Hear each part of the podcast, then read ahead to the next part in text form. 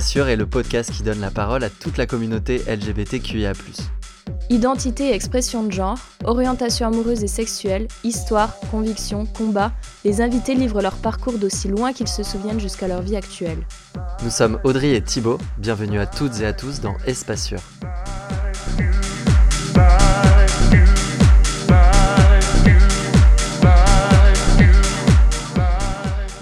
Et le Théa, comment ça va aujourd'hui? Salut, ça va très bien et vous? Bah écoute, ça va super, c'est vraiment génial que tu aies accepté de te confier dans Espace Sûr.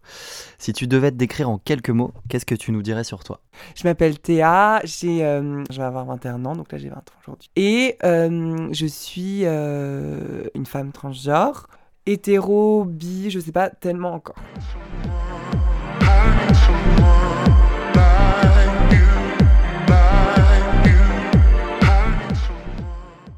T'as grandi où? J'ai grandi dans le 78, dans un village à côté de Rambouillet qui s'appelle Ophargis.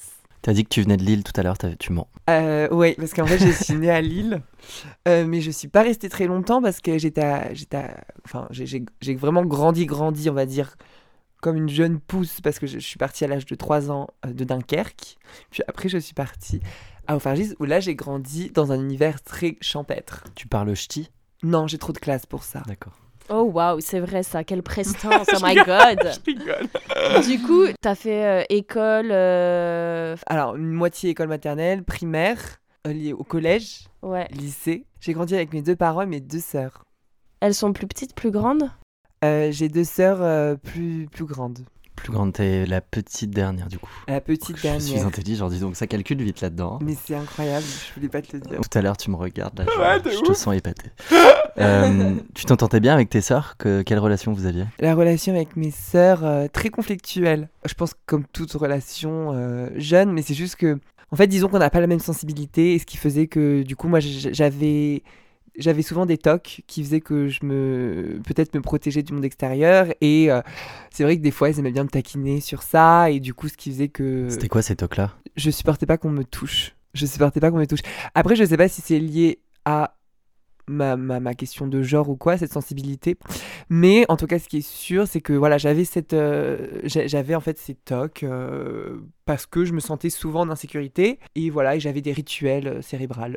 Et elles en profitaient, j'imagine, elles te touchaient pour t'énerver et ça partait en cacahuète quoi. voilà. Ouais. C'était quoi tes rituels cérébraux? C'est qu'en gros, euh, enfin, c'était des, des, des, des choses en fait euh, que je me disais. Enfin, en fait, ça changeait souvent, mais euh, je disais, enfin, je, je- je disais au revoir à ma maison, à ma maison, euh, des trucs, en fait, des trucs vraiment liés au repère, à l'insécurité.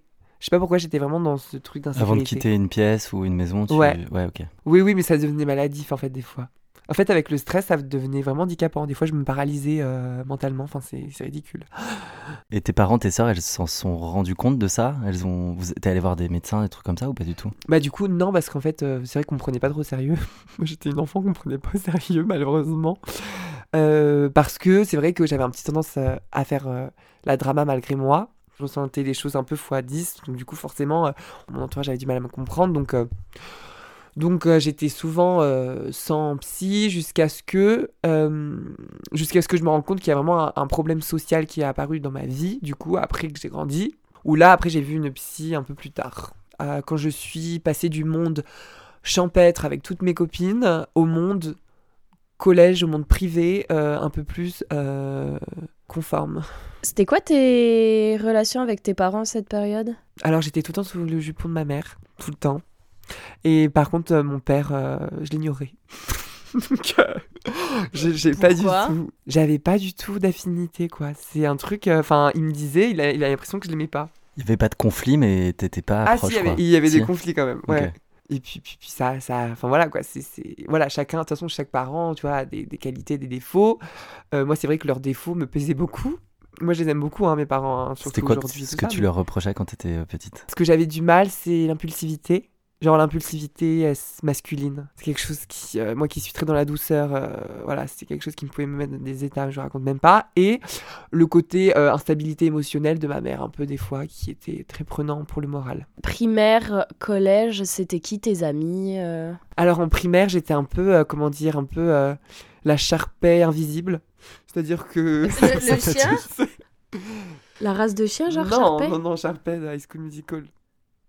Ah putain, moi je voyais genre le chien tout fripé, Ouais. style. Ah ouais?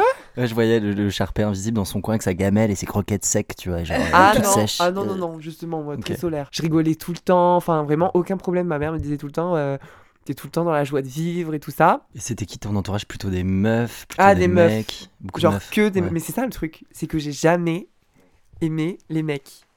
C'est incroyable. Après, je les comprenais pas, j'étais là, j'étais dans mon monde de, de, de, quoi, de petites filles. euh, voilà, mais j'étais dans le, le déni des stéréotypes qui me venaient de plus en plus de façon brutale à moi. En fait, je voulais faire boulangère, chanteuse, chorégraphe. Et à l'époque, je voulais faire vraiment chorégraphe. Il y a juste la boulangère qui est pas cochée là. hein.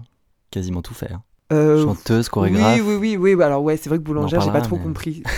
je pense que c'est parce que j'aimais bien les sucreries et que j'étais une grosse gourmande. En fait, t'avais juste envie de faire à bouffer pour toi, quoi. Non, j'aimais bien en fait. Me... J'adore toucher. La ouais, j'adore toucher les.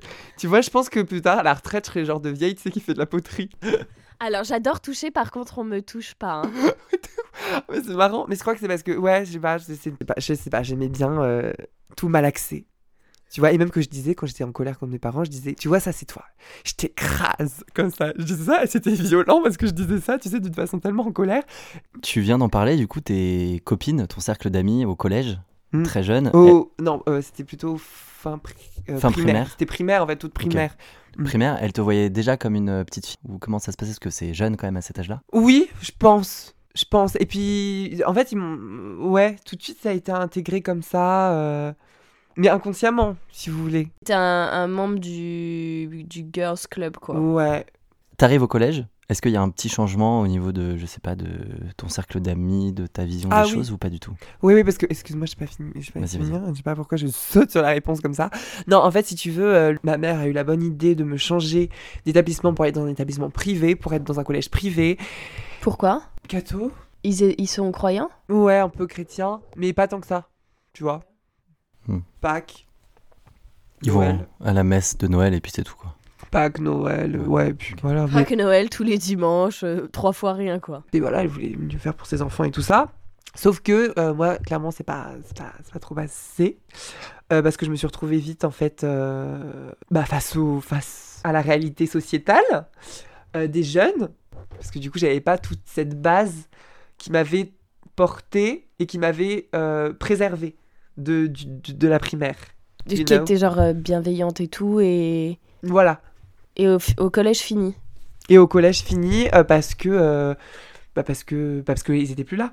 Je me suis retrouvée avec des, des- voilà hein, fille, fille, ça va pas. euh, si c'est pas aux petites voitures qui jouent le petit garçon, ça sera pas la poupée, tu vois? Ouais, donc hyper euh, hétéronormé quoi. Je me suis retrouvée euh, face à voilà à plein de gens qui qui étaient plus, j'avais l'impression dans la critique que euh, dans un petit cocon de, de public. J'avais essayé une colo. C'est la pire expérience de ma vie. En fait, c'était deux semaines. J'ai cru que j'allais crever tellement je l'ai mal vécu. euh, Enfin, j'ai cru que j'allais fuguer. enfin, on est venu me chercher euh, au bout d'une semaine parce que j'appelais tout le temps, tout le temps ma mère. Enfin, c'était Et pourquoi Enfin, pour Parce- quelle raison?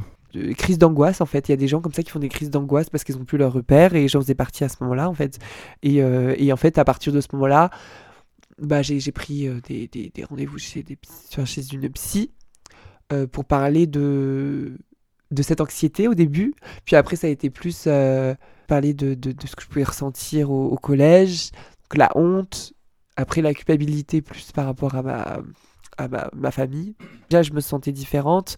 Mais en plus, euh, enfin, dans ma famille, ça allait pas trop parce que euh, parce qu'avec ma, ma mère, ça, enfin, ça allait pas tout le temps en fait. Et du coup, j'avais vraiment l'impression des fois d'être une merde. Quoi. Donc euh, voilà, c'était de la honte au collège, la culpabilité, enfin plein de, de- de- de très forts sentiments qui ont fait que j'arrivais pas du tout à m'ex- m'exprimer quand j'étais devant elle. Donc en fait, je la voyais pour rien, j'avais l'impression. Mais, euh, mais ça me permettait quand même de, ressortir des trucs euh, qui étaient enfuis. Donc euh, je pense que ça m'a quand même aidé. Est-ce que c'est dès cet âge-là que vous avez. Enfin, t'as déjà commencé de parler de d'identité avec cette psy ou c'était trop tôt? Je lui ai parlé de la honte que je pouvais ressentir pour mon attirance que j'avais parce que je- vu que j'étais dans j'ai quand même du coup après été dans un collège très un peu euh, voilà hétéronormé et tout ça le chant m'a beaucoup aidé à ce moment-là aussi mais oui voilà c'était vraiment le fait de, mon attirance j'avais un blocage et, et je comprenais pas en fait euh, pourquoi est-ce que du coup euh, j'avais cette particularité-là et hum, j'en avais très très honte en fait à l'époque. Tu parles d'attirance? Mm. Tu parles d'attirance à quoi euh? J'étais attirée par euh, les garçons. Et moi, en fait, tout le monde me voyait comme un, petit garçon. Donc, du coup, les gens euh, pensaient, du coup, que j'étais homosexuelle. Alors que je savais que c'était beaucoup plus profond que ça. Tu vois ce que je veux dire? Et c'est ça qui était compliqué aussi. Comment t'as conscientisé le fait que t'étais attiré par les petits garçons? Parce que c'était quelque chose qui était complètement opposé à moi. Même si j'avais peut-être le même genre que la personne, comment est-ce que la personne se comportait, c'était complètement différent. Et du coup, bah, je pense que j'ai eu cet attrait euh, comme, euh, tu vois, deux atomes qui, tu vois, et surtout de l'admiration pour les filles, pour des, les belles filles et tout ça, machin. Et ça, du coup, ça, ça me, j'étais complètement confuse. En partant du principe euh, sociétal que la norme, ça serait d'être cisgenre et hétéro, à quel moment toi t'as compris très petite déjà clairement, je me voilais la face. C'est-à-dire que j'allais voir une psy aussi pour me rassurer dans mon idée que plus tard j'allais vivre dans la campagne et que j'allais complètement être à l'écart du monde sociétal. Tu vois, moi, Paris, c'était pas possible, quoi. hein. Enfin, je vais, je vais finir paysagiste, tu vois, je vais faire des jardins. euh. Je me réconfortais dans la nature pour pas être face à mon monde social qui renvoyait une image que je n'étais pas. Si tu veux, en fait, j'étais dans le déni. Et cette douleur, parce que du coup, j'étais dans cette douleur d'incompréhension et ce trouble-là que, que j'avais, que ce soit le trouble un peu les tocs ou le trouble de, de- de confusion totale dans ma vie, que euh, bah, du coup, euh, je suis arrivé dans un déni, et puis après, j'ai compris plus tard, en fait, euh, grâce à l'information. C'est pour ça que je participe à ce podcast aussi aujourd'hui. C'est hum, intéressant parce que tu dis que au- en primaire, t'étais quelqu'un d'hyper solaire, hyper qui rigolait, etc. Et j'ai l'impression qu'au collège, ça a switché un peu. bah, au bout d'un moment, tu sais, quand, quand tu as cette joie de vivre, mais que tu. Bah, tu te rends compte que le monde extérieur est très terne, tu perds un peu de. Enfin, je pense que tu perds un peu de ton éclat, tu vois, obligatoirement. Et c'est ce qui est arrivé. Après, euh, après j'ai toujours gardé. euh, voilà, cette, euh, cette joie de vivre. Et puis, j'ai- Voilà, ça, ça a été un moment un peu de, de trouble. Pour moi, c'était nécessaire de passer par là. Et en aucun cas, je serais du genre à, à regretter cette période parce que si elle a lieu, c'est qu'elle devait avoir lieu. Et voilà, après, il faut juste avoir les ressources, la conscience surtout, et la force pour aller de l'avant, tu vois. Est-ce qu'il y avait une personne euh, LGBT+ dans ton entourage? Peut-être une personne. une- Non, pas du tout. J'étais vraiment seule au monde. Vraiment seule. C'est pour ça que je m'identifiais vraiment à personne. C'est pour ça que je vous dis, en fait, tout, tout ce qu'on a décrit là depuis le début du podcast, ça juste exprimé quelqu'un qui était perdu. Et ta question, en fin de compte, Audrey, je la trouve super intéressante. C'est intéressant aussi de parler de, de l'énergie passée d'une personne, parce que ça permet de comprendre plein de choses, en fait, dans le, dans, dans le cheminement euh, de, de, de la personne qui, qui, était, qui était pas bien. Enfin bref, voilà, je trouve intéressante et tout. Et cette, euh, cette énergie euh, un peu plus triste, entre guillemets, du collège, tu l'as gardée tout au long du collège ou ça a évolué un peu? Je me référerais beaucoup aux professeurs. Enfin, j'aimais bien les professeurs et tout ça. J'étais, voilà, comme j'étais un peu l'enfant euh, près de l'adulte à la cour de récréation. T'étais bon élève? Non. Non. Enfin, si, si, si, j'étais, j'étais, j'étais, si, j'étais un peu, enfin, j'étais sage et tout ça. Mais en fait, j'avais tellement honte, enfin, j'avais tellement peur de mal faire qu'on pourrait dire que j'étais bon élève, mais j'avais des grosses difficultés scolaires, surtout au collège, parce que ma façon euh, d'apprendre, en fait, elle est, voilà, j'ai, un côté très artistique et, et le côté euh, apprentissage comme ça, enfin, comme, c'est pour ça, comme la plupart des échecs scolaires, je pense aussi, c'est que c'est des gens qui sont hyper actifs et qui apprennent de manière différente, tu vois. Après, euh, chacun est comme il est. Hein. C'est pas pour autant que je vais montrer du doigt euh, les petits intellos de premier de la classe qui sont tout conformes à la règle. Et donc, euh, fin du collège, début lycée, il se passe quoi? Euh, du coup, j'ai changé trois fois d'école, trois fois de collège. Donc, euh, j'ai fait euh, sixième à Sainte-Thérèse. Alléluia. Ouais, alléluia, le Seigneur est dans la joie. je te connais par cœur, le chant religieux. Non. Non, mais bref. C'était la première fois que j'ai compris mon attirance sexuelle pour les garçons. C'était qui le hashtag cru- crush euh, insaisissable, tu sais, on a tous connu, je fonds. Qu'est-ce qui te plaisait chez lui? Bah, le côté très bad boy, euh, mais pas, pas un peu bad boy sauveur. Bah, de toute façon, comme les- C'est-à-dire comme- sauveur. Non, mais tu sais, comme un peu, toi, Le Saint-Bernard. chien de la casse. Poilu, chien.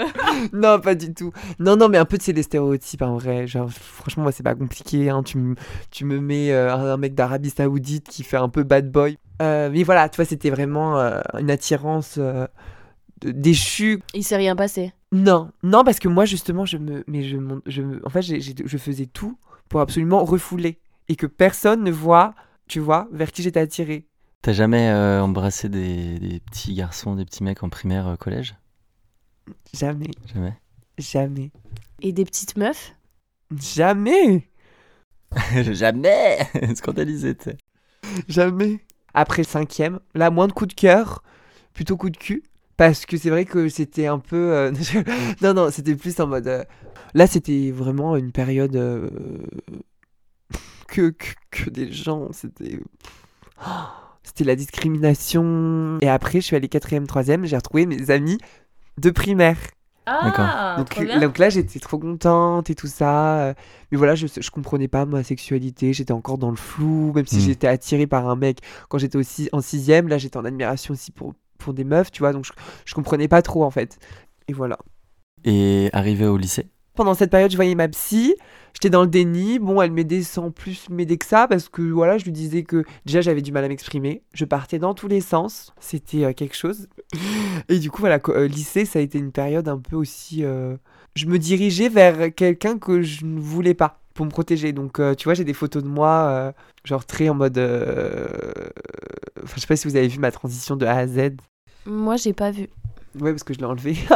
Ah, tu veux qu'on voit comment du coup? Non, mais je l'ai enlevé il y, a une- il y a trois semaines. Parce que j'ai fait des rencontres qui m'ont permis de me rendre compte que des fois se préserver aussi de son passé, c'est pas mal. Mais ça a beaucoup aidé, ça a beaucoup aidé. hein. C'est qui la première célébrité sur laquelle t'as fantasmé?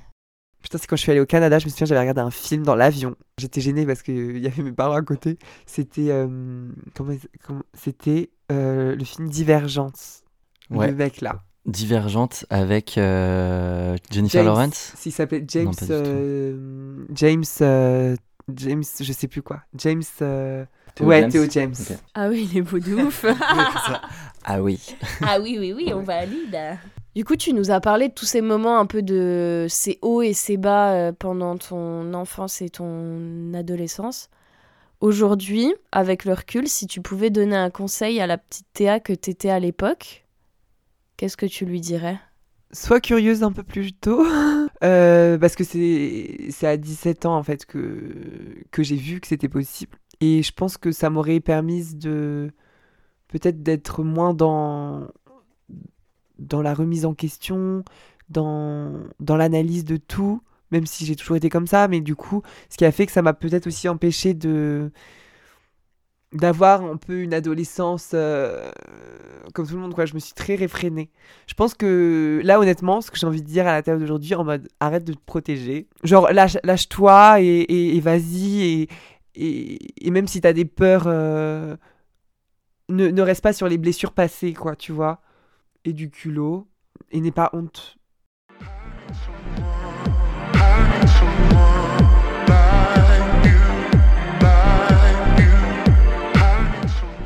Euh, Est-ce que t'as fait un coming out? Et Comment ça s'est déroulé? Raconte-nous tout. Alors, du coup, jusqu'à l'âge de. En fait, c'était en novembre. C'était en novembre 2018, je crois que j'ai compris. Et après, j'ai eu un cheminement et j'ai fait mon coming out en février 2019. Donc, ça Un fait un coming peu out trois trans? Ans.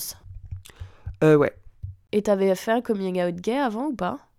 Justement, non. Jamais. Jamais. Trop bien. Parce que j'étais dans le déni, donc j'ai pas du tout fait de out. Ce qui paraît plutôt logique en vrai, hein, vu que. Bah, en fait, ouais, je comprenais. Enfin, tu vois, je me voyais pas, tu vois, comme. euh, Bah oui. Donc, Et, du coup, j'ai euh, fait que et out trans. C'est qui la première personne à laquelle t'en as parlé? Ah, ça, c'est une trop bonne question. On me l'a jamais Je te posée. souviens plus? Je crois que c'était euh, ma copine. Tu lui as dit comment Enfin, elle l'a pris comment Comment ça s'est déroulé? Mais elle était surprise. Ah ouais? Elle était surprise et après, euh, elle a compris. En fait, je l'ai compris en novembre. Je sais pas si entre novembre et février, je l'avais dit à quelqu'un. Je sais plus. Mais je sais que je l'ai fait en février quand j'ai vraiment sur un coup de colère. Tu sais, les, les, les gros ras de bol, genre crise de quarantaine alors que j'en avais 17, tu vois. Ça allait pas du tout avec mes parents. Et du coup, j'ai dit oui. euh, Enfin, j'ai pas l'impression d'être euh, un enfant. euh, Enfin, j'avais l'impression, tu vois, d'être une merde comme un enfant. Tu vois, comment elle euh, me décrivait et tout ça. Enfin, voilà, je suis montée dans ma chambre et tout. Et après, mon père, il est venu et, et je lui ai dit que. En fait, il voulait me mettre dans un internat à ce moment-là, parce que vraiment, ça allait plus. en mode drama en fait. C'est ce que je conseillais sur ma chaîne. C'est que en fait, je l'ai vraiment fait en mode drama et du coup, bah ils l'ont entendu. Du coup, c'est passé comme c'est passé, mais, tu- ils tu- étaient dans tu le l'as déni. fait en mode drama. E- e- Explique-nous, ça veut dire Ah, quoi tu bah l'as fait drama en mode. J'ai fait en mode. euh, Déjà que ça allait pas du tout parce que je me venais de me engueuler, mais comme jamais avec ma mère, genre en mode euh, casse-toi, enfin tu vois, voilà. Et en plus, bah du coup, j'ai rajouté le fait que, euh, bah, que ça allait pas. Que déjà ça allait pas avec ma mère et qu'en plus ça allait pas avec moi-même. Et j'ai dit que j'avais en fait. que, que je me sentais né dans le mauvais corps.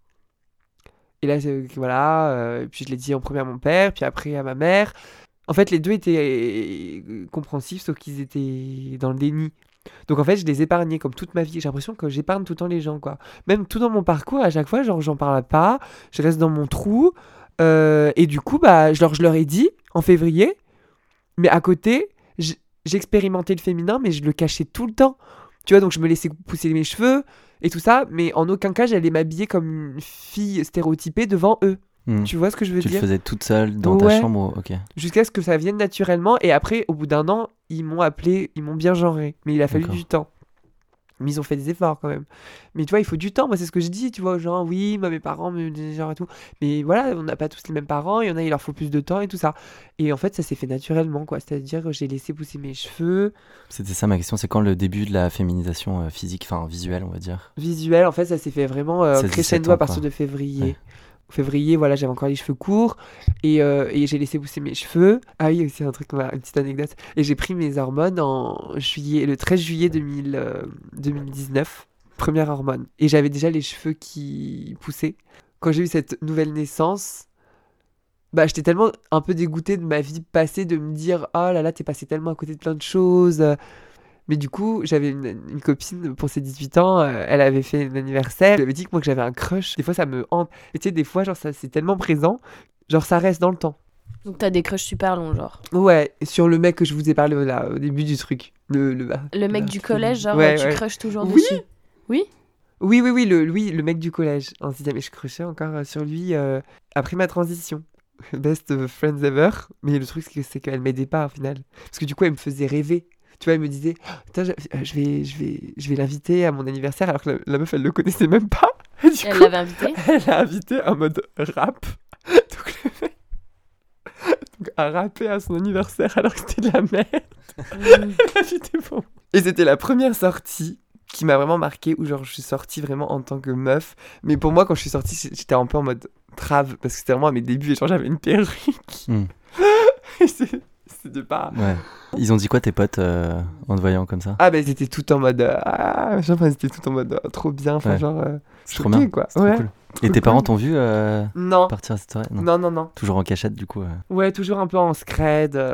T'as dit que tu avais, toi, fait ton coming out auprès de toi-même déjà en novembre de l'année d'avant Ouais. et que tu l'avais dit en février. Quel a été le déclic pour que en novembre précisément tu te dises mais en fait euh, je suis une femme trans une youtubeuse qui me ressemblait parce qu'elle n'était pas du tout dans, cette cari- dans la caricature que je me faisais et que tout le monde se fait très tôt des trans du bois de Boulogne.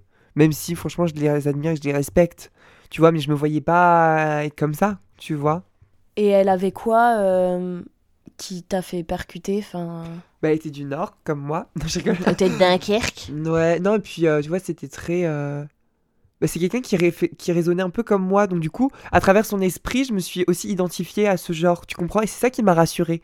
Et c'est absolument pas le physique. Enfin, si, parce que. Et puis elle a fait un physique très nature aussi, tu vois. Elle en faisait pas des caisses, enfin, je soupçonnais un peu à la... au grain de voix, mais vraiment pas, quoi, tu vois. Elle. euh, Ouais. Et donc du coup, c'est elle, en fait. Quand je l'ai vue et tout, je me suis dit, mais c'est ça. Donc ouais, grâce à Internet quoi. Et quand, t'as- quand tu t'as vu ça, tu t'es, ça t'a rassuré, enfin tu t'es dit, euh, Mais c'est ça. c'est ça en fait, ouais. Parce que aussi, moi, je suis passée par une phase où du coup, je prenais des, des trucs, euh, surtout de mes poils, toutes les- tous les caractères fémi- euh, masculins, Masculin. secondaires et tout, je, je ne supportais pas. Je prenais des trucs que j'avais commandés sur internet, tu Des vois. médocs, mais- genre Ouais, c'était pour des- pas avoir de poils?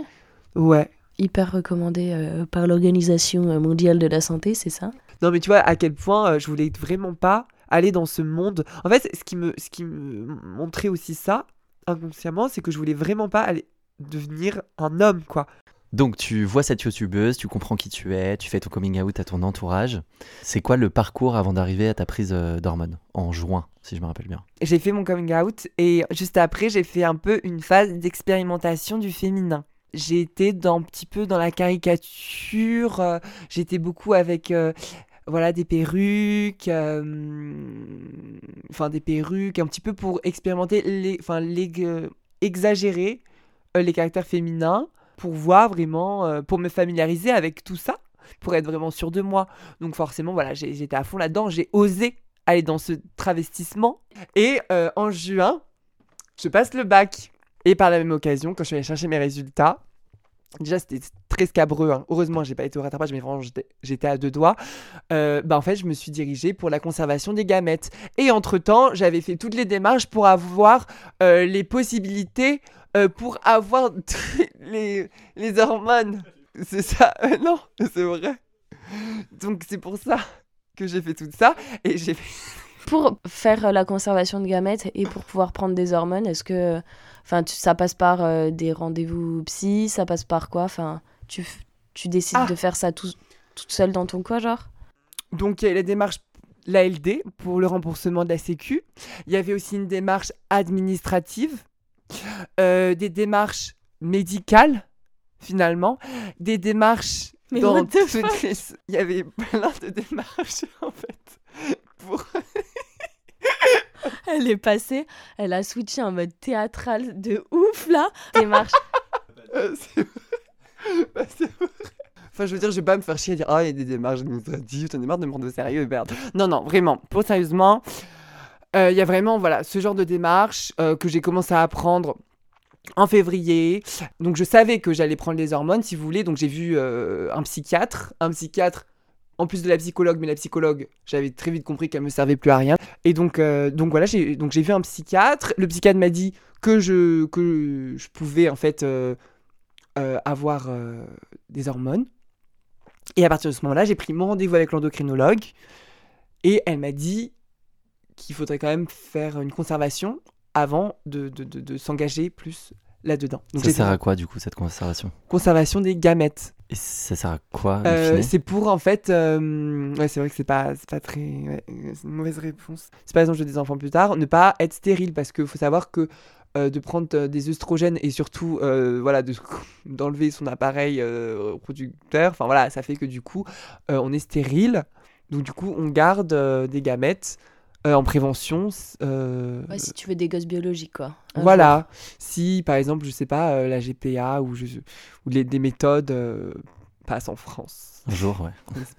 Est-ce que tes parents t'ont accompagné dans, cette, euh, dans ces rendez-vous, euh, etc. Dans cette transition? Bah, je les épargnais beaucoup, mais euh, Encore, ouais. euh, ouais. Enfin, le jour de mon bac, euh, je suis allé faire ma conservation de gamètes et juste après, j'allais chercher mes résultats de bac. Donc euh, T'étais toute seule, ouais. Là, par contre, j'étais accompagné ce jour-là, je me souviens, parce que c'était quand même un jour assez particulier. Euh, donc euh, voilà. Donc j'ai fait conservation de gamètes et après, j'ai pris mes hormones. Parce que la prise d'hormones du coup peut te rendre stérile ou moins fertile entre guillemets? Ou c'est juste euh, les opérations et le fait de se faire enlever son appareil reproducteur qui le fait?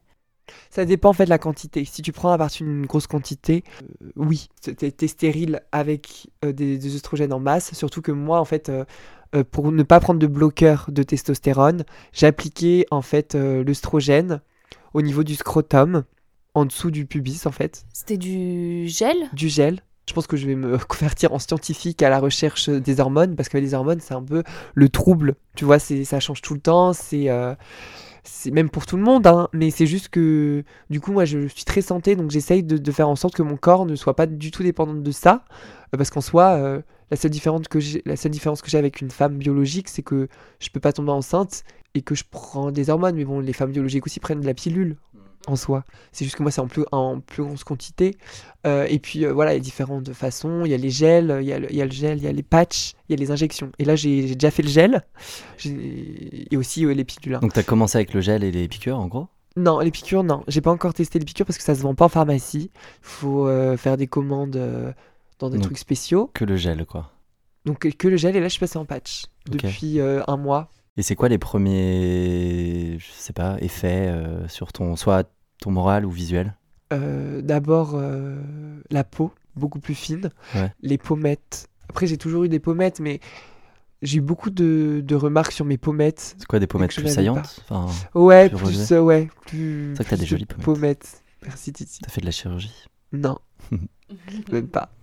À part, euh, ouais, j'ai, en fait, j'ai fait qu'une chirurgie de réassignation sexuelle, quoi. Et t'es contente quand tu vois ces changements arriver ou qu'est-ce que ça te... Euh, un peu de, d'angoisse parce que je voulais pas prendre de cuisses. Et en fait, après, j'ai pris euh, énormément de hanches. J'ai pas compris. C'est venu comme ça. Un jour, je me suis regardé, j'ai fait C'est quoi ces hanches? Ouais, répartition des graisses un peu genre Exactement. complètement différente. Et ça grâce uniquement ça. au gel appliqué Grâce ou- au gel. C'est dingue, ouais. Grâce au gel et aussi parce que mon corps était destiné à être comme ça. Non, mais ça, bien sûr. Mais... Par contre, mes seins, euh, tu vois, voilà, là, je fais- là, ils me font mal. Tu vois, je fais un petit A. Ah, je fais un A, quoi. Mais bon, faut pas expirer plus. euh, Ça veut dire, Ça alors question bête, mais tu te mets du gel sur tes pommettes? Non. Non, pas du tout. Je Ouais. le mets sur les bras. Et ça se... Ça absorbe. Ça absorbe Au bout d'une minute, tu Une vois. vraie éponge, quoi. Ouais. Oh, c'est C'est incroyable. ça. Et là, du coup, je suis passée en patch. Et en patch, je préfère parce que j'ai l'impression que la quantité d'hormones est plus stable dans le temps. Et du coup, ça joue moins sur mes humeurs. Parce que sinon aussi, il y a ce côté très... euh, où je, je pleure. Enfin, je pleure beaucoup. Donc ouais, je sur- pleure beaucoup, en fait. euh. c'est le plus gros changement que tu as remarqué dans la variation d'humeur due aux hormones? Ah, mais en fait, à chaque fois que je change de procédé hormona- hormonal, je suis... euh, Quand vraiment j'ai l'émotion qui tombe facilement, je me dis qu'il y a un problème. Que je suis pas stable hormonalement. Enfin, je veux dire, bah... Donc, du coup, je régule et là, euh, ça va. Mais en vrai, j'adore. J'adore cette sensation parce que ça libère. Comme si la testostérone, elle me bloque. Comme si avant, j'avais l'impression que la testostérone, elle me bloquait. C'est drôle parce qu'il me semble que c'est Louis qui disait que lorsqu'il a commencé à prendre de la testostérone, il a dit mais je pleure plus. Bah, ça, c'est- non, mais ça, c'est biologique. Enfin, je veux dire, c'est biologiquement vrai avec euh, les, les molécules qui induisent. Qui, enfin, je veux dire, ça, c'est scientifique. Après, voilà, chacun euh, fonctionne différemment par rapport aussi à son hypothalamus. Est-ce que ces hormones-là, c'est à vie ou il y a un moment où tu peux arrêter d'en prendre euh Alors, c'est mon grand regret de cette transition. c'est vraiment, voilà, le côté hormone à vie, quoi. J'aurais bien aimé, avec mon endocrinologue, euh, faire en sorte de. de- de- d'arriver vraiment à un stade hormonal minime pour pas que mon corps soit dépendante Et toi, t'as décidé de documenter transition sur YouTube notamment Alors au début, c'était plutôt des vidéos humoristiques sur euh, se foutre de la gueule de la sur des personnages. Moi, j'aime bien euh, faire des personnages en vidéo un peu complètement euh, loufoques où je faisais des contouring complètement loupés, euh, des trucs comme ça. Et puis, puis en fait, est venu tout simplement des vidéos où je montrais mes perruques. Et je me suis dit que je kiffais faire ça. Et donc euh, après, j'ai commencé à, à raconter un peu des, des choses un peu plus informatives, puisque moi, enfin la youtubeuse que je suivais, elle a arrêté sa chaîne et je m'étais dit bon bah moi ça m'a aidé donc euh, je vais peut-être euh, pourquoi pas prendre le, le relais. J'ai vu notamment sur TikTok, tu fais beaucoup de vidéos humoristiques, comme l'a dit Audrey, notamment sur la vaginoplastie aussi. T'expliques tout Ouais sur le vlog. ouais. ouais. sur le vlog. Est-ce que tu peux nous raconter un petit peu cette, ce parcours aussi? J'ai pris mes hormones et à partir d'un moment forcément on a envie encore plus de, de voilà d'expérimenter et d'être encore plus plus voilà on a envie de se débarrasser de l'asticot hein, pour dire les choses crûment. Et puis euh, Avec les hormones, il y a un, une- une- un changement sur l'asticot. il dépérit. Non, je rigole. Il Non, nécrose. je rigole. je non mais. Louis nous Non, disait qu'avec la testostérone, tu l'apparition du diclite, avec le clitoris qui gonflait un petit peu. Parce que là, t'as un truc inverse, je sais pas. Ah ouais? Avec la testostérone, le clitoris il gonflait? Euh, oui, parce que du coup, c'est grâce à une association. Ah oui, je vous ai pas. Putain, je vous ai oublié de vous dire ça. En fait, mes parents, ça les a aidé à, aidé à accepter parce qu'en mars et en avril, ma mère euh, s'est rendue en fait à une association pour essayer de comprendre. Ah, trop bien. Et c'est pour ça.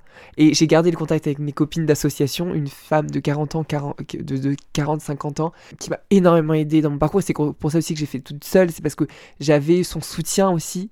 Et euh, je pouvais, tu vois, je, je- elle m'aiguillait un petit peu parce que sinon, euh, il y a très peu de médecins qui sont qualifiés aujourd'hui et spécialisés dans ça. Donc c'est très compliqué. Donc il faut vraiment que vous vous entourez d'une association euh, pour aider à faire comprendre vos parents aussi parce que ça change des Tu vies. peux nous donner le nom de cette association? C'est l'association Outrance. Outrance, ok. Tu dis qu'elle t'a aidé à trouver des médecins, etc. Hmm. Mais si on veut être plus précis, qu'est-ce qui, toi, te manquait euh, dans genre, le, le monde de la santé classique les démarches bon, administratives, médicales. Et dans le médical, il y a tout ce qui est psychiatre, pour faire une opération, il n'y a pas le choix. Euh, endocrinologue et chirurgien. Donc moi j'avais besoin d'avoir des retours si tu veux et j'avais des retours de sa part et maintenant moi, les chirurgiens de Paris qui font des vaginoplasties je peux dire que je les connais par cœur parce que j'ai passé des enfin j'ai passé vraiment euh, tout un an à, vraiment me renseigner à aller voir les chirurgiens même si j'étais pas sûre de faire l'opération avec eux. Voilà pour euh, être en confiance. Et ça c'est important de faire ses recherches. Et au bout de deux ans de, de, de transition j'étais à deux doigts de faire mon opération. Mais là le Covid est tombé et mes parents n'étaient pas prêts. Et du coup j'ai pas pu faire mon opération en, en, en mai euh, en mai 2000, euh, l'année dernière, 2021. Tes parents n'étaient pas prêts? Ouais, j'essaye de, de, d'accélérer les choses, mais bon, euh, voilà, la vie ne me le rend pas forcément des fois. Et du coup, bah, je le fais en septembre. Et ça s'est très bien passé. Enfin, avec des, des complications quand même. Hein. Parce que quand je T'expliques compare... ça, ouais, sur euh, tes vidéos euh, TikTok. Ouais. Déjà, est-ce qu'on peut nommer l'opération? Oui, ça s'appelle une opération, euh, vag- la vaginoplastie. La vaginoplastie, ok. Mm. Voilà, rendez-vous avec l'anesthésiste, anesthésie générale. Euh, ça m'a beaucoup marqué, surtout au début, parce que j'ai pleuré de... pendant qu'ils m'ont fait la péridurale. Ça a été un moment de... Moi, face à l'univers, quand j'étais vraiment sur la table d'opératoire, je me suis dit, mais qu'est-ce que je fais? Et même au dernier moment, je pense qu'il n'y a pas... C'était un pleur euh, libérateur ou c'était euh, d'ang- d'angoisse, de peur? Ouais. Ouais. Bah, c'était de la peur et c'était surtout. euh, Ouais, ça devait sortir. Vous savez, je- en- quand, quand- depuis que je suis vraiment une femme complète, si je puis dire, parce que je vais pas dire femme, parce qu'on peut aussi être une femme avec un pénis, hein. mais depuis vraiment que j'ai ce corps, je quand j'ai, j'ai- je prends pas le temps d'extérioriser, bah, je sens que ça se pèse et des fois je peux me retrouver dans une situation où, où je vais pas avoir le choix de pleurer en fait. Tu vois ce que je veux dire? Et là, c'était, euh, je pouvais pas tomber plus dans cette Ouais. situation-là, quoi. Tu vois Ça devait se faire, quoi. Et euh, l'opération s'est bien passée, j'imagine? Oui, très très bien. euh, réveillé à la salle de réveil, euh, un peu. euh, tu fais. C'est ça qui est marrant, c'est que du coup, vu qu'on t'opère de cette zone intime, bah en fait, tu fais des rêves un peu. euh, quand, tu vois, quand tu te réveilles dans l'anesthésiste, t'es un peu en mode. euh, J'ai fait un rêve érotique ou quoi? Tu vois ce que je veux dire? C'est- Ce qui s'est passé, quoi. ouais. Ouais, mais vu que c'était endormi, après, enfin. Voilà, les douleurs au début, tu les sens pas trop, et puis tu dis. Oh, T'es shooté, j'imagine. fini, Tu vois, tu touches et tout, tu fais. Ah ouais Oh Direct, genre, tu regardes et tout. Enfin, tu Bah, touches, tu peux pas euh, parce que t'as plein de oui. pansements, mais tu te dis ah et tout et tout. hein. Oh, truc de ouf. Parce que du coup, la vaginoplastie, en deux mots, c'est retrait du pénis et reconstitution d'une vulve et d'un vagin. Ouais. Il y a les lèvres, il y a les lèvres, il y a le clitoris, il y a la cavité vaginale. Enfin, franchement, euh, moi, j'ai, enfin, des fois, je, peux comparer avec des copines proches. euh, Enfin, je veux dire, Sous la douche, tu sais. bah ouais, devant le miroir. Enfin, je veux dire, c'est, enfin, moi, je peux très bien avoir une relation avec euh, un mec hétéro sans qu'il le sache. Ouais, sans qu'ils s'en aperçoivent, quoi. Mais oui, mais mec Mm. hétéro sans que je lui dise, Mm. sans qu'il s'en aperçoive. Ils arrivent à reconstituer les sensations, les terminaisons nerveuses. Ouais. Alors, le truc, c'est que du coup, c'est beaucoup plus difficile. Mais euh, des fois, je fais des rêves érotiques et je sens la sensation qui est différente. Enfin, j'arrive à comparer les deux sensations que j'avais avant et après. Euh, donc, ça, c'est vraiment la question euh, qu'on me pose souvent. Euh, du connaître les deux plaisirs, entre guillemets. Enfin, après, voilà, je, pense que c'est propre à chacun, donc je peux pas vraiment développer dessus. Hein, euh. mais voilà, il y a quelque chose de l'ordre où, de toute façon, pour moi, un homme est une femme et une femme est un homme. Tu vois, on a toutes les deux cette polarité en nous. C'est juste que, voilà, c'est quand même, bon, physiquement, on, est quand même euh, différents, mais il y a bien, voilà, le clitoris. Enfin, je veux dire, est en fait un pénis, euh, mais fait différemment, quoi. Donc, en fait, voilà, donc j'avais ces sensations-là. Et c'est vrai que les sensations étaient plus, plus longues, en fait. Après mon opération, j'ai des sensations plus longues, mais peut-être un moins fort. Et puis voilà. Enfin, c'est, voilà, j'ai. Et puis surtout que j'arrive à avoir du plaisir sans me toucher. C'est ça qui est bizarre. C'est que, en fait, c'est surtout quand je cherche à les avoir, j'en ai pas. Mais quand, par exemple, je me réveille des fois le matin où je fais un rêve érotique, tu vois, des fois, j'ai des sensations sans me toucher. Hmm. Tu vois, c'est bizarre. Hein Hmm. Tu rentres chez toi après l'opération. C'est quoi les phases euh, après, enfin dans les jours qui viennent, etc. C'est quand que tu peux reprendre une activité, on va dire euh, Ah oui. classique, sexuelle, etc. Bah non mais déjà j'ai eu des problèmes de vessie. Je suis restée 12 jours à l'hôpital et en fait c'est ça m'a un peu fait peur parce que voilà quoi, enfin la vessie se remplit et t'arrives pas à te vider. Donc on, a dû me remettre une sonde, te redéplacer avec une T'arrivais sonde. pas à uriner euh, ouais, après l'opération. Ah ouais, je urinais puis ça saignait, ça saignait. Enfin moi j'ai saigné, enfin Je suis pas repassé sous le sur le billard. hein. Le pire, c'était quand ils, ils ont vu, ils devaient voir pourquoi est-ce que j'arrivais pas à faire pipi et qu'ils ont- ils m'ont mis euh, un cathéter. un cathéter. J'adore parce que toi, tu fais une, euh, tu fais une vaginoplastie Hum. et ce qui t'angoisse, c'est le cathéter, genre. Ah non, ouais, c'est le... En fait, c'est le tuyau qui rentre dans la peau. En fait, les trucs qui me rentrent dans la peau, c'est bizarre à dire, mais... Alors que pourtant, la meuf se fait une vaginoplastie, tu sais, genre pour... Enfin, tu vois. Mais tous les trucs qui me rentrent dans la peau comme ça, ça me fait trop peur. En plus, et le pire, c'est que je dois faire des... Souvent, tu vois, tous les 4 mois, tu vois, je dois, faire des bilans... Enfin, il faut que je... faudrait que je fasse des bilans hormonaux, tu vois, pour voir si tout va bien. Donc, les piqûres, tu vois, mais c'est toujours un enfer, parce que mes veines, elles sont cachées. Mes veines, elles se cachent et tout, et du coup... euh, Enfin, ils n'arrivent pas à me piquer, ils me piquent plusieurs fois, enfin, c'est à chaque fois l'enfer. Et c'est vrai que du coup, à l'hôpital, j'ai beaucoup. euh, franchement, ça, ça. C'est ma phobie. Le pire, c'était vraiment quand on a dû faire un scanner. Je l'ai pas raconté dans la vidéo parce que ça m'a traumatisé, mais ça a été vraiment le, le- le- le tuyau qu'on m'a mis en fait pour. euh, c'est en fait, c'est du, du, du- du- comment- je- c'est un liquide rouge, enfin rose, qui, qui mettent dans le sang en fait pour voir les inflammations, enfin pour voir euh, en fait au scanner. Et, euh, et en fait, quand ils me l'ont injecté, ça, c'est, j'ai senti le truc qui m'est rentré dans la veine. Et c'est un truc, ça, je, mais rien qu'en parler, ça me dégoûte. Et ça, ça m'a traumatisé. Et l'autre point compliqué, ça a été quand on m'a mis un masque à gaz pour endormir, quand ils ont enlevé le, le conformateur. Parce qu'ils ont mis un C'est quoi, conformateur pour garder euh, toute la cavité. Tu sais qu'après l'intervention, ils mettent un conformateur. Et quand ils l'ont enlevé, Du coup, un conformateur, en gros, c'est un espèce de. en fait, si tu veux, c'est quoi, techniquement? C'est un préservatif avec plein de coton bourré à l'intérieur. Ok, et en gros, du coup, ils mettent ça pour pas. Parce que forcément, tu crées une cavité dans le corps. Le corps, il a envie de la fermer. Ouais, c'est ça. Et du coup, ils mettent ça pour pas que ça puisse se refermer. Voilà, Et cicatriser, et hop, fini, Voilà. on repasse. On retente la prochaine fois, quoi. exactement. Ils m'ont mis un masque à gaz et là, euh, horrible, parce que je suis quelqu'un qui aime bien avoir le. Enfin, toujours quand même garder le contrôle de ma conscience. Là, et quand. sens partir, quoi. Ouais. Et franchement, je me suis senti là. Pour te dire à quel point, des fois, l'esprit. Ok, on dit qu'il est là et tout, mais je me suis senti au niveau de mon bide. Je me suis vu de bas.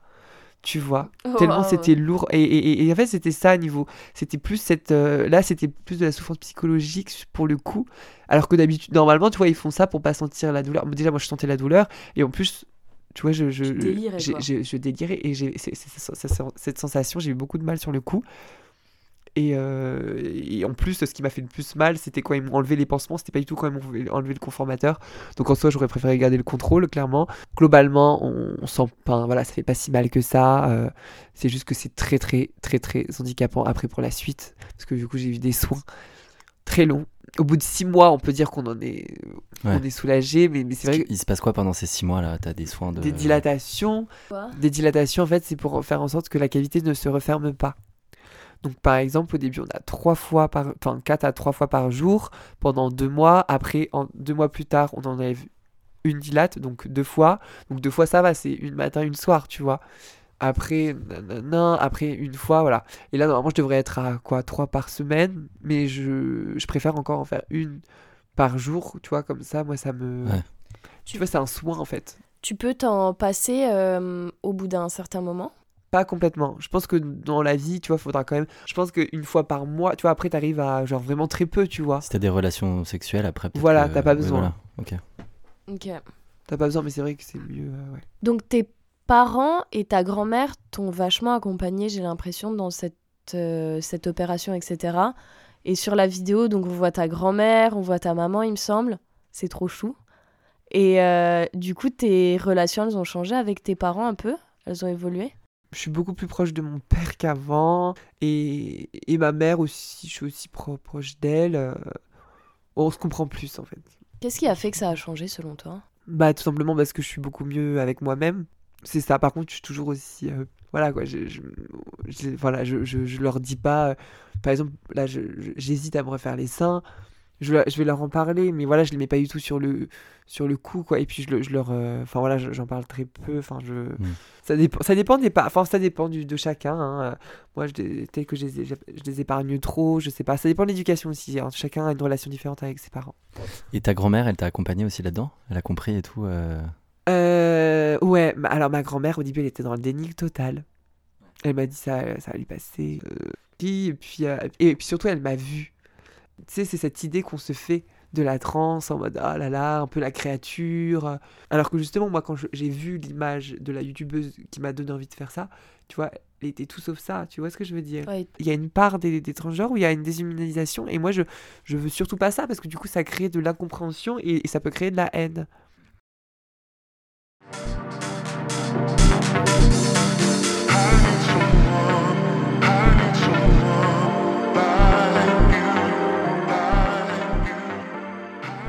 Et après, qu'est-ce que t'as fait de ta vie après le lycée? En fait, j'étais partie pour faire une, une école de- d'architecture euh, d'extérieur. Et je me suis rendu compte que bah, je me suis en fait donné euh, un an pour vraiment faire euh, de la comédie musicale. Un petit peu évoluer euh, pendant ma transition dans un Devenir ch- la charpée invisible. C'est ça, je fonds la charpée. euh. Bah là, du coup, charpée visible. Voilà. Et du coup, bah, c'est ce que j'ai fait. Et voilà, c'était c'était une chouette expérience. Découvert surtout le chant lyrique euh, et le théâtre. Sauf qu'au bout de deux ans, ça me ça me plaisait pas. J'étais pas, j'étais plus en phase avec ça et je me suis rendu compte que si j'étais artiste, je pouvais pas être artiste d'ensemble. c'est un peu. Vous pouvez euh, pas tout faire, quoi. voilà, c'est ça. Donc je me suis dit, autant euh, me concentrer vraiment dans euh, le lyrique. Et à Chant côté- lyrique, donc. Ouais, dans le chant lyrique. Et le confinement est tombé. Et en fait, je me suis mise à composer de malade. Et du coup, je me suis dit, autant aussi faire, euh, du coup, faire sortir mes, mes propres chansons qui parlent de la transidentité pour informer aussi. Et quand tu dis chant lyrique, tu fais ça où? Euh, chant lyrique, alors je fais, cours, je fais ça, euh, je fais ça au conservatoire Ah, ok. et aussi dans, dans une école en fait. et du coup, on a des représentations là qui arrivent très prochainement. Et, euh, et en même temps du théâtre, un peu du théâtre de l'absurde. T'as dit que tu composais tes propres chansons. Mhm. C'était quoi ton premier titre? Euh, mon premier titre c'était Dysphorie. Euh, donc en fait ça parle tout simplement d'une femme qui se libère et qui est enfin elle. Et juste avant, en fait, ma première première c'était du, des chansons en anglais un peu Amy Winehouse parce que j'étais un peu dans cet univers-là au lycée en fait. Euh, voilà, Back to Ouh. Black. Et puis après j'ai vraiment, euh, j'ai eu un, beaucoup d'inspi en découvrant une autre chanteuse que j'aime beaucoup, Lana Del Rey. Et du coup, euh, et du coup, ça, en fait, ça m'a beaucoup inspiré pour pour vraiment euh, me pousser en fait à la composition. Donc je me suis mise au piano aussi euh, pendant mes écoles de comédie musicale, mon école de comédie musicale. Et j'ai rencontré beaucoup de directeurs artistiques qui m'ont amené plus dans une direction qui me correspondait. Et comme ça, j'ai un peu installé un univers euh, piano-voix. Alors qu'avant, j'étais très électro et je faisais des chansons un peu pop, mais qui n'avaient pas vraiment de sens si ce n'est que des sens un peu subconscients, si vous voyez ce que je veux dire, je sais pas comment dire. Euh, voilà, Plus festif, on va dire. voilà, pour plus danser, festif. Ouais, tout à fait, un truc qui bouge plus et tout ça. Est-ce que tu peux juste nous rappeler la définition de dysphorie pour les gens qui nous écoutent? Ouais, une di- ouais, tout à fait. Dysphorie de genre, du coup, euh, c'est. euh, En fait, une dysphorie de genre, c'est quand on est en, inadé- on est en inadéquation euh, avec son corps et son esprit. Donc, il y a une inadéquation avec l'esprit et le corps. Au niveau de, de la polarité de l'esprit, T'entends quoi par inadéquation? Entre l'esprit et le corps Alors voilà, co- comme je l'ai dit, c'est pas tout noir, tout blanc. On a, on a des parts de féminité et masculinité, qui sont dites comme ça par la société. Mais en, en soi, c'est pas parce que euh, on parle fort et tout ça que c'est plus, euh, plus masculin ou quoi. Mais bon, voilà, pour appeler, euh, pour essayer d'a- d'appeler un, un mouvement, si vous voulez, de notre être, pour essayer de plus me comprendre. Pourquoi est-ce que j'avais autant de féminité alors que je suis pas avec enfin je suis pas née dans ce corps de femme.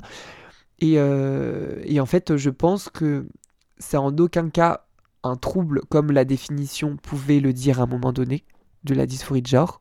Genre, même si des fois, limite, on doit passer par ça pour que les gens comprennent, ce qui est malheureux, c'est juste en fait euh, être différent par euh, ce que aspire notre âme et s'aligner avec ce qu'on est. Après, si on n'a pas autant de féminité ou quoi, bah dans ce cas-là, je pense qu'on on est entre les deux et donc on peut, tu vois, on est dans quelque chose de plus non binaire, mais ce qui n'a pas été mon cas. Voilà, je, voilà, je me pose beaucoup de questions parce qu'il y a beaucoup de entre l'attirance sexuelle qui a rien à voir avec l'identité de genre, qui a rien à voir avec l'expression de genre. Vous voyez, les personnes, les drag queens et tout ça. Donc je pense que c'est super important aujourd'hui de, de, renseigner sur ça pour pas faire un, un mélange total par rapport à. Je pense qu'il est important, tu vois, de de, de pas de pas du tout faire de généralité là-dessus et euh, de pas euh, vouloir entraîner tout un mouvement de transgenre dans quelque chose de militantisme Tu te situes comment, toi, aujourd'hui, par rapport à tout ça?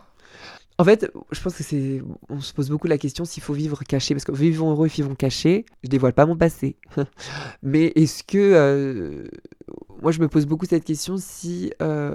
Aujourd'hui, parce que je passe, enfin, j'ai un passing, donc soit, euh, en, fait, en tant qu'artiste, si tu veux, je me, suis rendu compte que dans ma vie normale, enfin, quotidien, j'avais pas envie de le dire, forcément.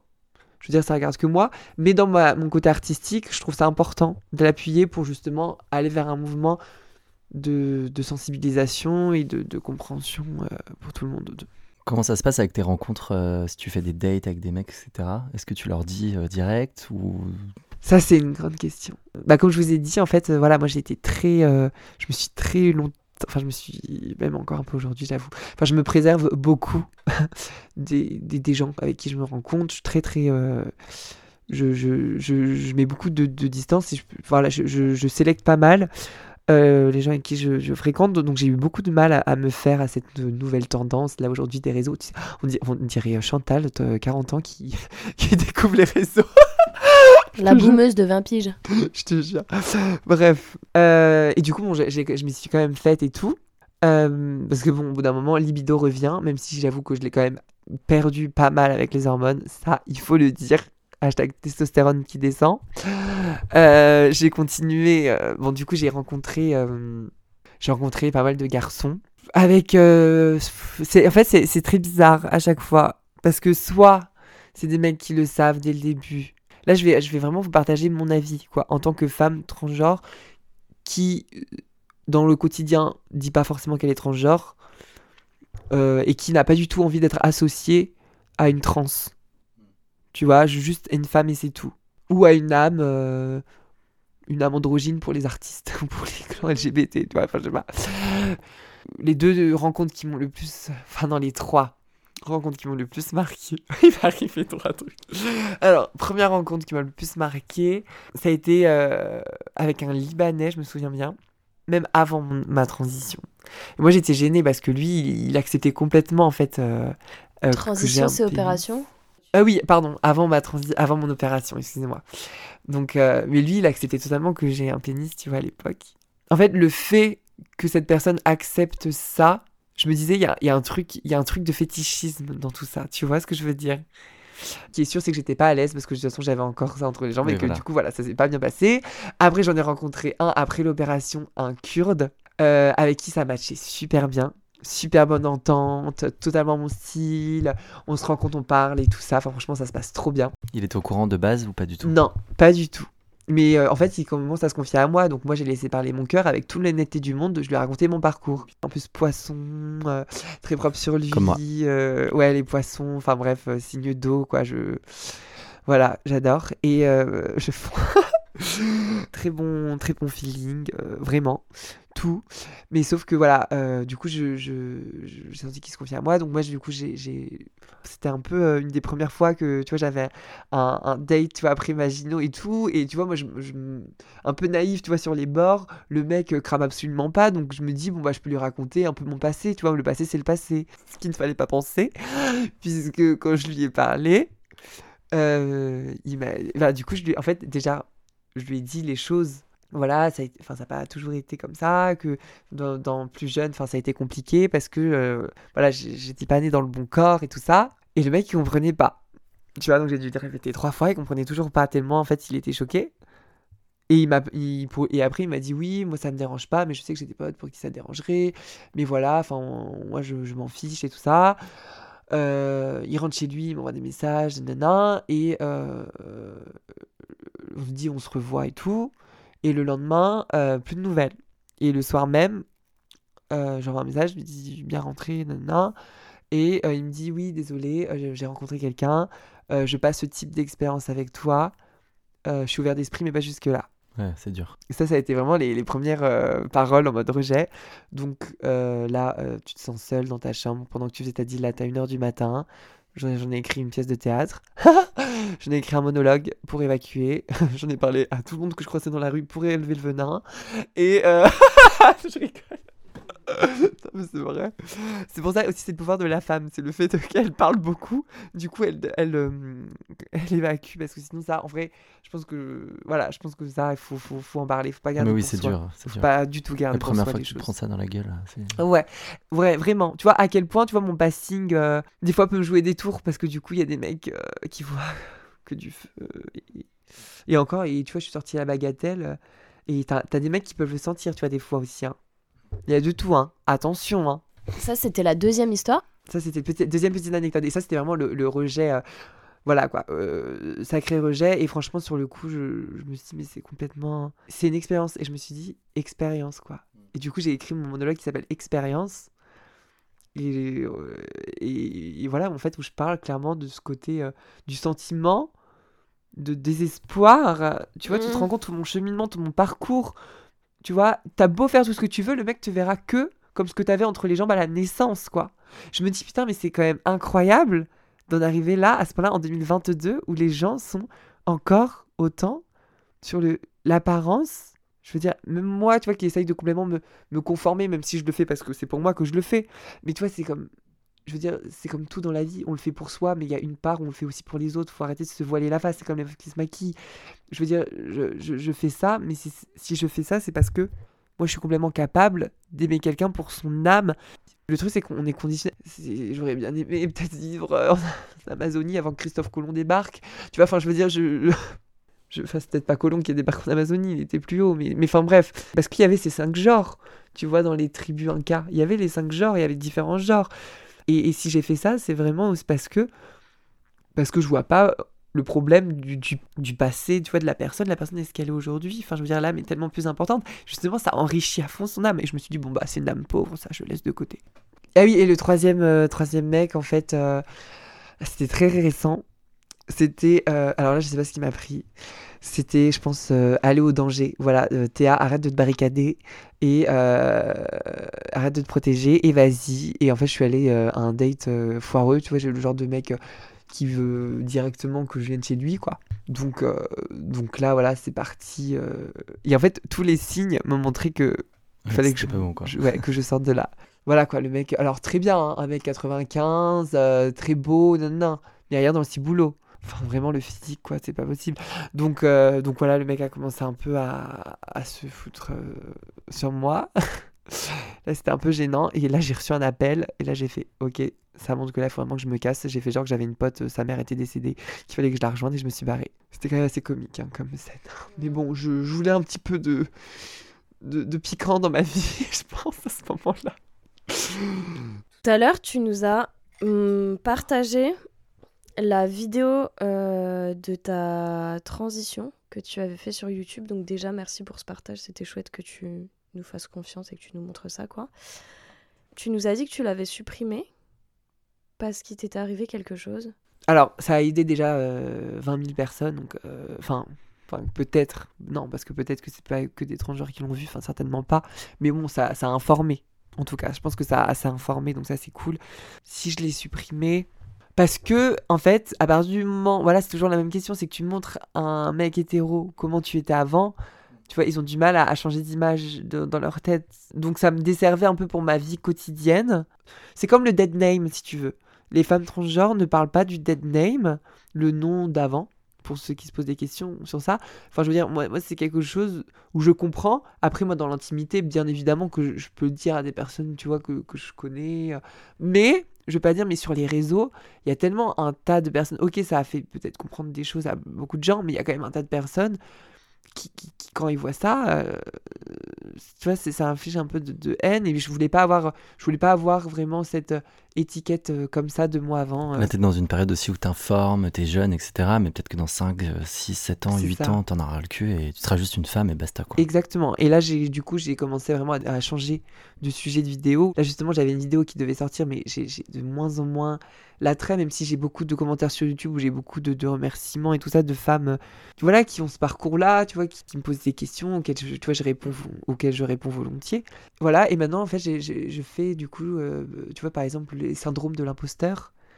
le syndrome de l'imposteur qui peut être pour n'importe qui. Tu vois, je fais des trucs un peu plus généralistes qui incluent que ce soit les personnes cisgenres ou les personnes, donc les personnes dans Ouais. bon corps ou les personnes transgenres. Mm. Et, euh, et le syndrome de l'imposteur, euh, en tant que femme trans, enfin moi je, je l'aime et fois, fois mille quoi.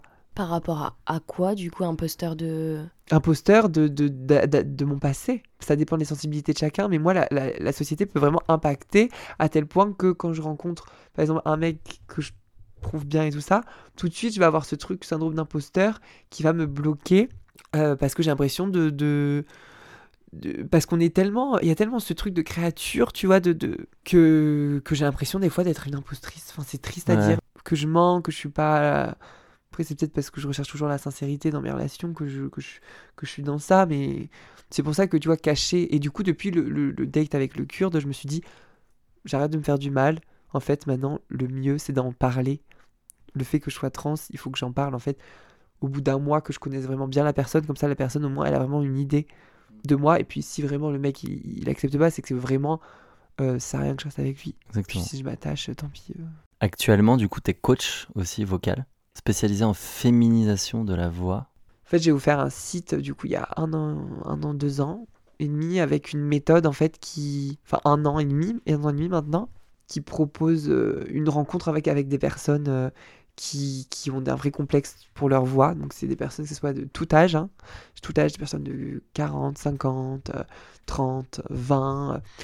Et en fait, euh, ces personnes-là, euh, elles ont un vrai complexe et elles n'arrivent pas à changer leur voix, mais elles ne veulent pas passer par l'opération parce que l'opération est très risquée et elles ne trouvent pas euh, de logopède, d'orthophonie qui, qui leur correspondent. Et la vraie différence, c'est que en tant que coach vocal, on s'occupe à chaque à, la fois de- de la voix parlée à travers des textes, les consonnes, l'articulation, mais également l'exagération de la voix, ce qui va permettre une authenticité vocale dans euh, les, les, par exemple dans la voix émotionnelle, quand, dans la vie de tous les jours, si vous voulez. Et c'est pas du tout que des personnes euh, trans, enfin, c'est des personnes de. vraiment- Alors, euh, en coaching vo- vocal, je peux avoir des, des élèves qui veulent juste apprendre à chanter. Alors, par contre, j'enseigne pas le chant lyrique parce que c'est vraiment une discipline qui est pointue. Et puis, puis franchement, on dit de tout et de rien. Enfin, c'est, de toute façon, les, les coachs vocaux, enfin, il y, en a beaucoup qui se contredisent entre eux. Moi, je pense qu'il faut vraiment s'adapter à la personne avant tout et faire part de, de, de, de, de- de- de- de sa sensibilité pour faire comprendre comment fonctionne l'organe ph- ph- phonatoire. J'ai pas de fumeuse de 50 ans qui viennent me voir pour féminiser leur voix. hein. Donc j'ai que, tu vois ce que je veux dire? J'ai que des, soit des élèves, soit, soit des personnes qui veulent transitionner. Donc là, je fais un programme, ça dépend. Donc j'entends leur voix et je regarde la, les, la ca- le- leur potentiel harmonique. Ça se base surtout sur deux choses, sur la gestion de l'air et sur les zones de résonance. Puis aussi, on va, je vais faire des simulations. Je les- des fois, je peux, je peux les appeler pendant le programme. Des fois, c'est pas possible. hein. Clairement, des fois, je dis, bah là, écoute, c'est compliqué.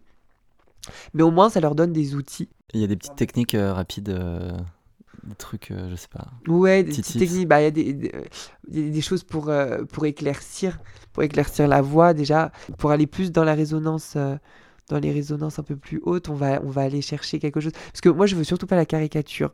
Donc, tu vois, je vais pas leur demander, tu vois, vraiment de parler, de parler tout le temps, tu vois, comme ça en voix de tête, parce que c'est pas, c'est pas terrible.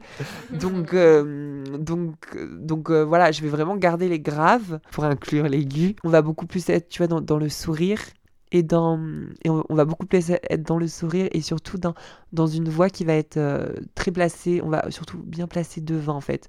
Et on va travailler absolument sur euh, sur le timbre le plus devant possible, en souriant. Après, il y a, il y a, voilà, les, les tips, euh, les tips, je vais pas vous tous vous les dire. hein. Il y a plein de, y a plein de choses. Si tu veux plus d'infos, de toute façon, j'ai des, j'ai des vidéos témoignages pour voir comment est-ce que je travaille.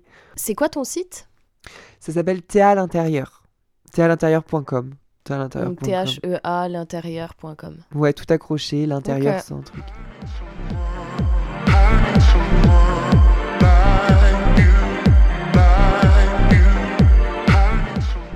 Est-ce que t'aimerais te marier?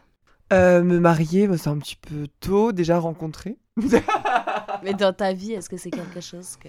Ouais, j'aimerais trop. Ah bah bien évidemment, c'est un idylle. Mais moi, mon rêve, ce serait surtout de faire euh, Eurovision. Ah ouais? Ouais, Ah. l'Eurovision France, là, l'année prochaine. Trop bien. C'est mon goal. T'as des contacts ou? Alors, j'ai un ami qui a fait l'Eurovision. pas un ami, genre c'est une connaissance, tu vois. Et voilà, mais je, je suis en contact, c'est avec des labels, mais euh, je sais pas si ils ont les contacts Eurovision, à mon avis, mais le truc c'est qu'il faut que j'avance, il faut absolument que j'ai mon EP pour Hmm, pouvoir démarcher. Tu On vois croise les doigts. Et euh, on a parlé des gamètes en début d'épisode. Est-ce que tu souhaiterais avoir des enfants un jour? Je ne sais pas. Oui, j'ai un côté très maternel, donc forcément. Alors en premier des chiens, puis après des enfants. Étape par étape. Ouais, enfin c'est pas c'est pas une priorité, tu vois. En fait ça, ça dépend, tu vois, c'est c'est des questions vraiment euh, Mais oui, genre j'aimerais bien avoir des enfants, ça c'est sûr. Mais je sais pas quand, enfin je pense dans longtemps, tu vois quand même. Et du coup, tu préférerais avoir des enfants biologiques ou passer par l'adoption? Alors apparemment la- l'adoption ça reste très compliqué, même encore aujourd'hui. Je franchement moi je- si je peux partir en Espagne, faire comme Laurie, euh, je sais pas, je crois qu'elle avait fait GPA elle. Je sais plus. Laurie? Non, elle est allée en Espagne pour faire congeler des, des ovocytes. Ah oui. elle a Ouais, fait mais maintenant, PM. t'as le droit de le faire en France depuis peu, là. De quoi congeler les ovocytes Ouais. Tu pouvais en congeler pour toi, si t'en donnais genre 10, tu pouvais en congeler 2 pour toi, enfin c'était un truc ridicule comme ça. Et en Espagne, tu n'avais pas besoin de faire un don pour en congeler pour toi. La petite histoire. Parle-nous de ce dont tu es le plus fier. Bah, je suis contente d'être la femme qui je suis.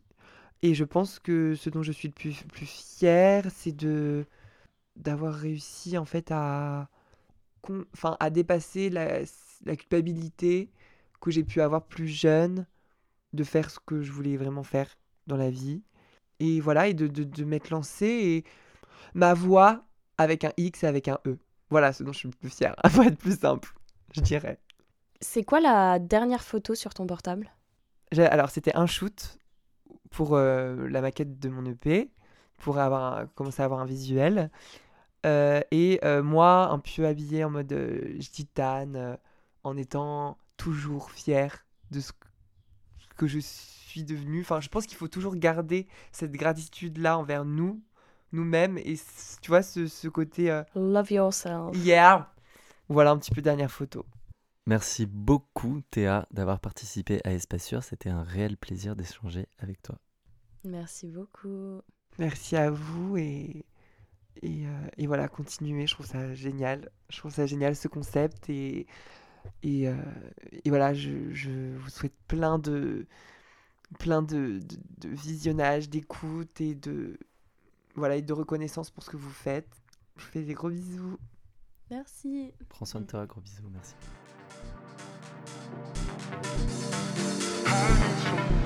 Merci à toutes et à tous d'avoir écouté cet épisode. N'hésitez pas à nous mettre 5 étoiles sur Apple Podcast et à nous suivre sur Instagram at Podcast. Nous sommes constamment à la recherche de nouveaux invités, alors écrivez-nous sur Instagram ou par mail à espacesurpodcast.gmail.com. Nous remercions encore une fois Louis Collin pour notre jingle et les effets sonores issus de sa musique Like You. Prenez soin de vous. Bisous et à bientôt.